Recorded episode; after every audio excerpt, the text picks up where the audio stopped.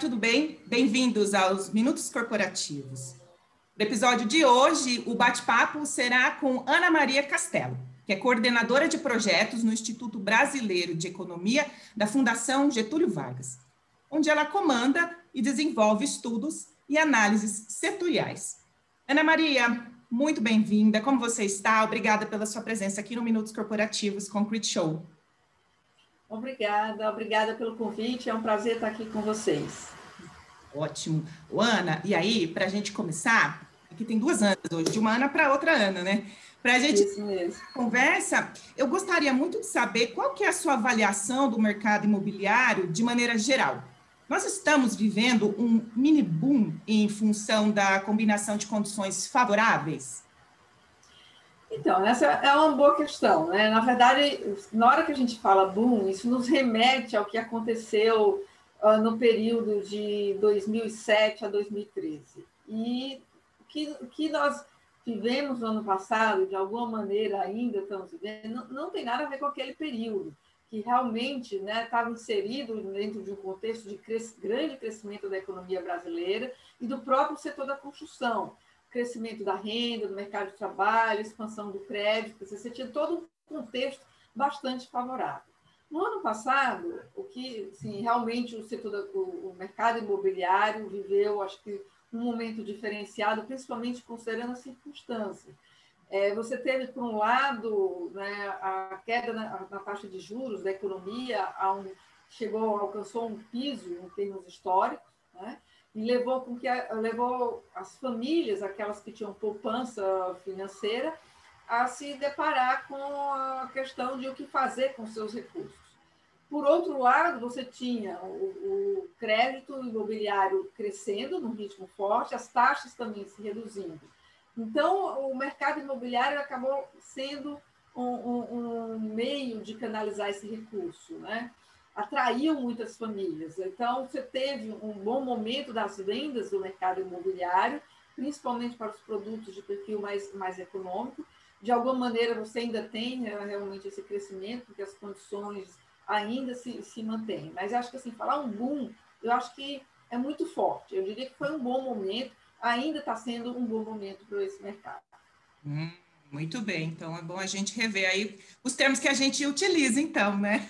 Muito bem. É, porque acho que assim gera, gera acho que talvez uma expectativa, até porque acho que assim, uma outra coisa também importante quando a gente faz o paralelo é que naquele período você teve um, um bom momento vivido pelo mercado imobiliário do país inteiro, todas as cidades, algumas em maior magnitude, mas foi um movimento bem disseminado. Enquanto que agora também esse é um outro diferencial ele não está disseminado por todas as cidades, todas as capitais. Acho que é uma concentração muito grande em São Paulo, em algumas, em algumas cidades, né, como São Paulo, é, Curitiba, Brasília, Goiânia, onde você tem um movimento mais forte. Certo, muito bem.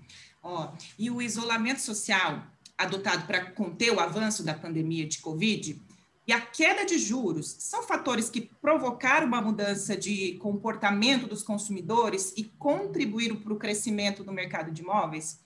O que, que precisa ser priorizado para manter um ambiente aquecido do setor? Então, assim, a questão da taxa de juros, acho que é um componente primordial para o setor, né? principalmente quem está pensando no mercado imobiliário especificamente, faz toda a diferença. Uma redução da taxa de juros, ela permite com que a, a mais famílias possam pleitear o crédito imobiliário, né? Porque ó, reduz o valor do, da prestação inicial, o valor da prestação, e torna, então, mais acessível para o maior número de famílias. Então, a variável primordial, crédito, sem dúvida. Agora, é claro, renda, né, as condições econômicas são também muito importantes. Você falou da pandemia.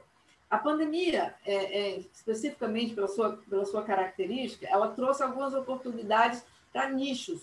Né? Por exemplo, claro, né, na medida que as pessoas, aquelas que tiveram a oportunidade de é, enfrentar a pandemia em home office, de repente viram também necessidade de ter um ambiente mais adequado. Antes, né, saindo para trabalhar, você, o seu local, né, a sua moradia, o lugar onde você dorme, faz suas refeições. De repente você passa o dia, então você começa a pensar na necessidade de um espaço maior, de ter um, o seu home office. Claro que a gente não está falando disso para o conjunto da população, está falando para um, grupos que têm realmente condições de fazer essas opções. Então, por isso que eu falo, foi um, é, nicho, um nicho de mercado aí que ganhou importância nesse contexto da pandemia. Mas eu associo assim, esse bom momento do mercado imobiliário desde o ano passado muito mais à taxa de juros do que a esse movimento. Eu acho que esse movimento ele teve importância pra, justamente para alguns nichos de, de mercado, mas que, nos, quando a gente olha em termos mais amplos, eles não são tão importantes. Tá? É, antes a gente só passava em casa, hoje a gente vive em casa, né, Ana? Então... Exatamente, exatamente. É. Então, essa questão passou a ser muito importante. Que uma outra questão que aí sim, a gente pode até dizer que foi um boom, aí a gente pode falar de boom, que foi o segmento de reformas, né?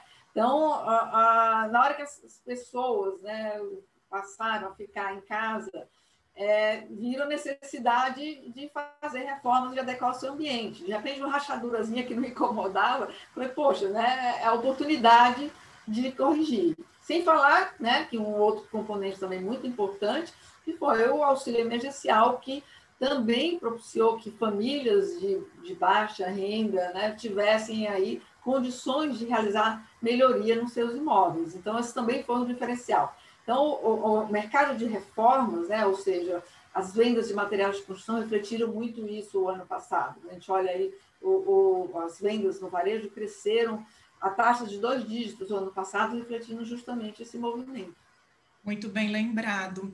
Oh, e quais os fatores de, de risco que podem afetar o processo de recuperação da construção civil e a projeção de crescimento do, do produto interno bruto do setor? Então, é, é, essa é uma outra questão muito importante. É, a, gente vem, a gente vem acompanhando o que está acontecendo com, com o mercado, aí, pensando na construção como um todo, não apenas o mercado imobiliário. Tá? Uhum. É, o setor sofreu, sim, o um baque nos primeiros meses da pandemia. Você olha os indicadores de emprego, é, a sondagem da construção do, do, do FGV também mostra muito bem o que aconteceu com a confiança empresarial. Ela sofreu bastante nos dois primeiros meses do início da pandemia, mas aí foi se recuperando. Justamente o fato da atividade ter sido considerada atividade essencial foi algo muito importante. Tá? Esse contexto que a gente mencionou para o mercado imobiliário, que era nas taxas de juros, para o mercado da infraestrutura, tivemos aí o crescimento dos investimentos, dos ah, dos estados e dos municípios, a ação mitigadora que propiciou aí um crescimento dos recursos para investimento no ano eleitoral, quer dizer, tudo isso acabou permitindo que o setor se recuperasse rapidamente. Se a gente olha do ponto de vista do indicador de confiança das empresas, ele começou a se recuperar e, e voltou ao nível pré-pandemia, superou o nível pré-pandemia já em outubro do ano passado. Só que aí começou a acontecer um, um, um efeito, é, assim, eu diria assim, preocupante. Desde a partir de outubro, o indicador começou a andar de lado, a atividade ficou de lado, ela, ela não continuou crescendo, e nos primeiros meses agora de 2021, a atividade começou a retroceder. E a que, que a gente pode atribuir isso? E aí entra a questão dos fatores de risco que você mencionou. Eu acho que tem duas questões muito importantes. Um a gente falou outubro, né, foi o ponto de, de máximo da confiança, e acho que a partir desse momento a gente começa a observar uma, uma, questão que começou a assustar muito as empresas de todos os segmentos, a elevação dos custos. Né? Os preços dos materiais de construção começaram a subir num ritmo muito, muito grande, muito expressivo, né? e muito rapidamente. Então, isso teve o poder de desorganizar a, a, a, os orçamentos, os, pre, os produtos que estavam sendo precificados, trazendo muita incerteza. Então, essa é uma questão que é, abalou e continua abalando, porque o movimento se mantém. A gente já tem um INCC, a cesta de materiais e equipamentos do INCC já acumula alta em 12 meses até março de 27%. Então, isso continua, né? Então. Isso se mantém, isso se mantém. E o segundo fator a própria pandemia, né? Mesmo a atividade sendo considerada é, é, atividade essencial, a, ela é afetada por quê? Porque as empresas precisam se adequar ao protocolo, precisam se preocupar, quer dizer, a questão do distanciamento, distanciamento acaba determinando né, um menor número de pessoas na obra, toda a preocupação com o deslocamento dos funcionários. Então, essa é uma questão relevante, de fato, e eu diria que até né, assim, no, no, no março a gente vê então essa combinação afetando muito o humor do empresário, né? a combinação de preocupação com a elevação dos custos e com o recrudescimento da pandemia. É. Então, é, eu acho que assim, e são riscos muito relevantes, tá? porque são a dimensão dos aumentos de custos é, realmente está preocupando, traz incerteza, porque como você precifica né, um produto, você não sabe como que os preços vão estar daqui a dois, três meses. Essa é uma questão bastante relevante. E a outra, realmente, a questão da pandemia, dado que o ritmo de vacinação está né, tá aquém do que seria desejável e necessário. É, um setor vai, vai entrando no outro, né? Exatamente. Ó, e na contramão dos impactos da pandemia de Covid-19, a construção é a atividade que mais gerou empregos, com carteira assinada em 2020. Podemos esperar para 2021, neste sentido, com este cenário atual? Então, é, o fato da construção ter sido um grande empregador no ano passado mostra justamente esse poder que o setor tem, é uma atividade essencialmente intensiva em mão de obra, né? E o fato dela, dela ter sido declarada atividade essencial, como a gente falou, permitiu que ela se recuperasse relativamente rápido, ou seja, retomasse as obras. Né? As obras que estavam em andamento ah, puderam ser retomadas e aí o setor se destacou dentro de um contexto onde os serviços, por exemplo, sofreram enormemente, né? os estabelecimentos tiveram que fechar as portas. Então, a, construção se destacou nesse, nesse cenário. É, o que a gente, o que a gente pode esperar? A construção tem uma capacidade né, de, de, de realmente ser um diferencial na geração de empregos. A preocupação, no entanto, é essa que eu mencionei anteriormente. Quer dizer, o setor precisa conseguir não só manter o ritmo de crescimento, mas aumentar esse ritmo.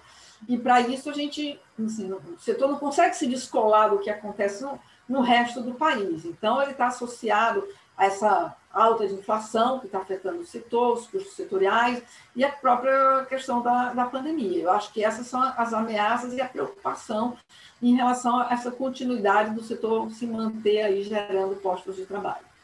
Muito bom. Oh, e qual que é a visão sobre a importância do setor de construção civil para a retomada da economia nacional? Nós podemos manter um otimismo, ainda que conservador, para o próximo Olha, acho que essa pergunta é muito boa, né? Assim, o setor é crucial para a retomada da, da atividade da, da, da economia. Tá? É um setor que tem um elevado poder multiplicador, ou seja, um investimento de um real na construção uh, uh, tem um, um, impacto muito forte. Quer dizer, cada um real gera 2,5 reais na economia na hora que a gente considera o impacto desse investimento no setor, na sua cadeia de fornecimento e, na, e nas outras atividades da economia. Então, é uma atividade que tem um poder muito importante. Isso sem falar no efeito pós-obra. A gente fez um estudo recentemente para a CEBIC, onde a gente identificou justamente a importância. Na hora que você entrega um imóvel, por exemplo, você tem o efeito do investimento durante a produção daquele imóvel, tem investimento pós-obra, porque após a entrega do imóvel, você vai demandar né, é, utensílios domésticos, a, a, armários, móveis, é, uma série de demandas que também tem um impacto bastante positivo. Então, o setor ela tem uma, tem uma força significativa, sem considerar que ele está associado a necessidades fundamentais, como, por exemplo, né, habitação, qualidade da habitação, déficit habitacional, saneamento, né, o déficit de infraestrutura do país. Então, não dá para a gente pensar no, retomada da economia, no crescimento sustentável, sem a construção. Tá? Eu acho que isso é uma questão fundamental. Só que, infelizmente, isso é algo importante, é, é, mas não garante que o setor da construção vai crescer aí nos próximos anos se não tiver as condições, porque a gente está falando de investimento, que é algo que acontece né, num horizonte longo de tempo. Então, as incertezas a, a, da economia afetam muito as decisões de investir das famílias, dos investidores. A questão fiscal afeta também o montante de recursos destinados, por exemplo, para a infraestrutura. E contexto macroeconômico, à medida que taxa de juros resulta desse contexto. Né? Então, assim, a construção ela tem um papel fundamental, ela pode ser uma força motriz né? muito, muito importante, ela está relacionada à qualidade de vida, né, ao crescimento sustentado, mas ela não consegue se dissociar do que acontece na própria, na própria economia. Mas mesmo assim, viva, né? Então, que bom. Ana, é, a minha próxima pergunta aqui, a gente já vai finalizando, é a seguinte. Ana Maria, se você pudesse conversar com alguma pessoa que fosse no seu âmbito pessoal ou profissional, com quem você falaria?